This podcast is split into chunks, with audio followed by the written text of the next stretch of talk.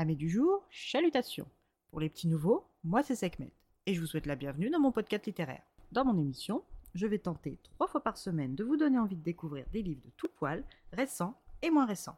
Alors, si ça vous tente, c'est par ici la suite. Aujourd'hui, je vais vous présenter Arsenic et Vieux Bouquin, la sixième enquête du chat du bibliothécaire de Miranda James, publiée aux éditions J'ai lu. Dans cette nouvelle aventure de notre duo composé de Charles Harris, dit Charlie, et son fidèle félin Maine Diesel, nous retournons dans la petite ville d'Athéna dans le Mississippi. Les mois d'hiver ont passé depuis sa dernière affaire et le chaud soleil d'été donne sa pleine chaleur dès 10h le matin. Charlie et Diesel, qui travaillent toujours trois fois par semaine aux archives de l'université d'Athéna, doivent recevoir la visite de Madame la mère Lucinda Beckwith Lang. Cette femme d'une bonne soixantaine d'années est avec son mari Andrew Sénateur des donateurs de la bibliothèque universitaire. Charlie a répertorié et inventorié tous les ouvrages de la famille Lang. Il est toujours aussi ravi et impatient que nerveux quand il doit réceptionner des nouveaux livres. Mais aujourd'hui, c'est Madame la mère en personne qui fait le déplacement.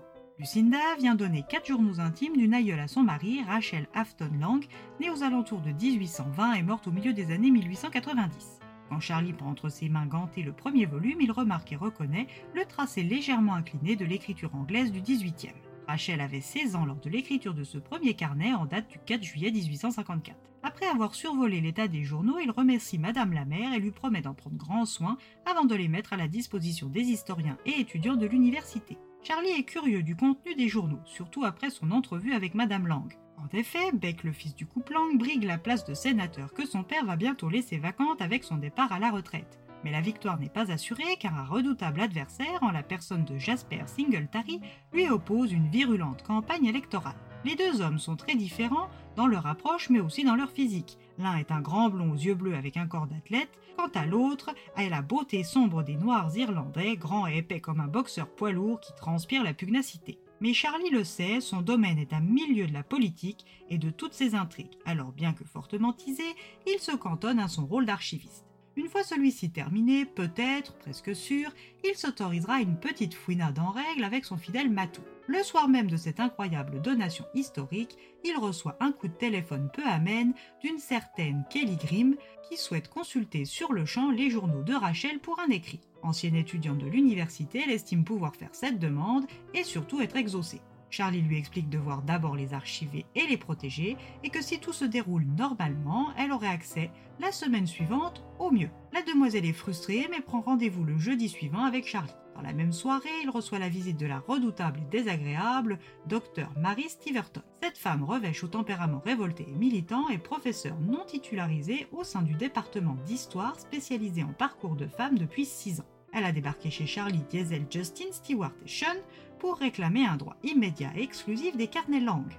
Face à cette demande formulée comme une requête martiale, Charlie ne peut réfréner un fou rire.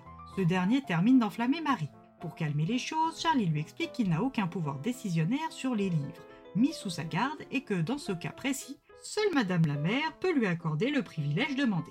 Le lendemain matin, Charlie reçoit comme consigne d'autoriser l'accès exclusif pour trois semaines aux journaux au docteur Steverton.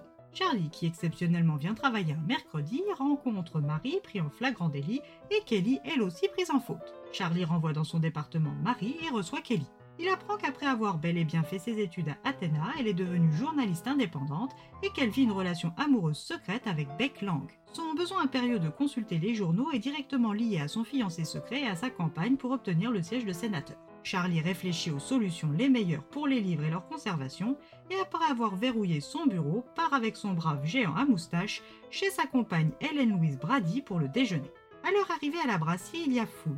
Les deux candidats et leur staff, la journaliste Grimm et Madame le maire, en plus des habitués. Après un copieux repas et un temps précieux passé en compagnie de sa chère et tendre, le duo part en direction de la librairie l'Athénaum, tenue par son ami Jordan Thompson. Cette librairie est l'un des endroits préférés dans sa ville et en tout début d'après-midi, les oreilles de Charlie sont attirées par une conversation animée entre Miss Kelly et le candidat Jasper Singletary. Les deux ont l'air de se connaître et d'être en affaires. Charlie est tiré bien malgré lui de son rôle d'espion par Diesel et la libraire Jordan. Après quelques achats, il est grand temps pour eux de retourner travailler. Mais une fois arrivé, Charlie constate que sa porte n'est plus verrouillée et que les journaux de Rachel Afton Lang ont été volés. Ni une ni deux, Charles lui appelle le chef de la sécurité du campus, Martin Ford. Dépité et frustré, il rentre chez lui après avoir communiqué les trois noms des personnes intéressées et susceptibles d'avoir volé les livres, à savoir Kelly, Marie et Jasper. Le jour même, il reçoit la visite d'une Marie effondrée qui lui clame son innocence et son désespoir face à cette perte qui allait la priver de sa chance d'être titularisée. Le lendemain matin, le shérif adjoint Kanesh Berry lui demande un entretien à 9h à son bureau.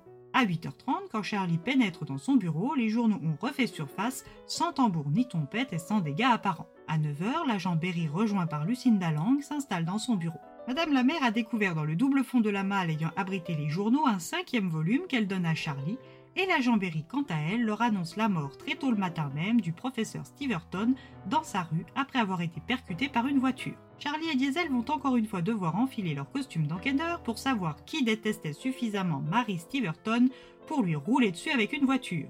Qui a volé et rapporté les quatre premiers journaux Qui pourrait être susceptible de voler le cinquième Et si ce dernier tome était caché dans un double fond, est-il celui qui cache tous les secrets? Une enquête que vous pouvez mener avec Charlie, Kanesha et Diesel comme d'habitude.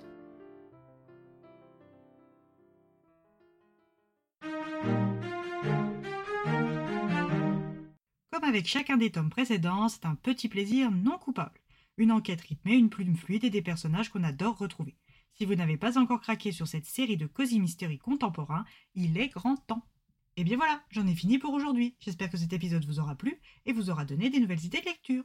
Si vous souhaitez découvrir d'autres petits bonbons littéraires tout droit sortis de ma bibliothèque, je vous retrouve le mardi 27 février prochain pour un nouvel épisode. Et si d'ici là je vous manque de trop, n'hésitez pas à me rejoindre sur mon compte Instagram, les lectures de Sekhmet, on vous y attend. Sur ce, chalut les amis, et à la prochaine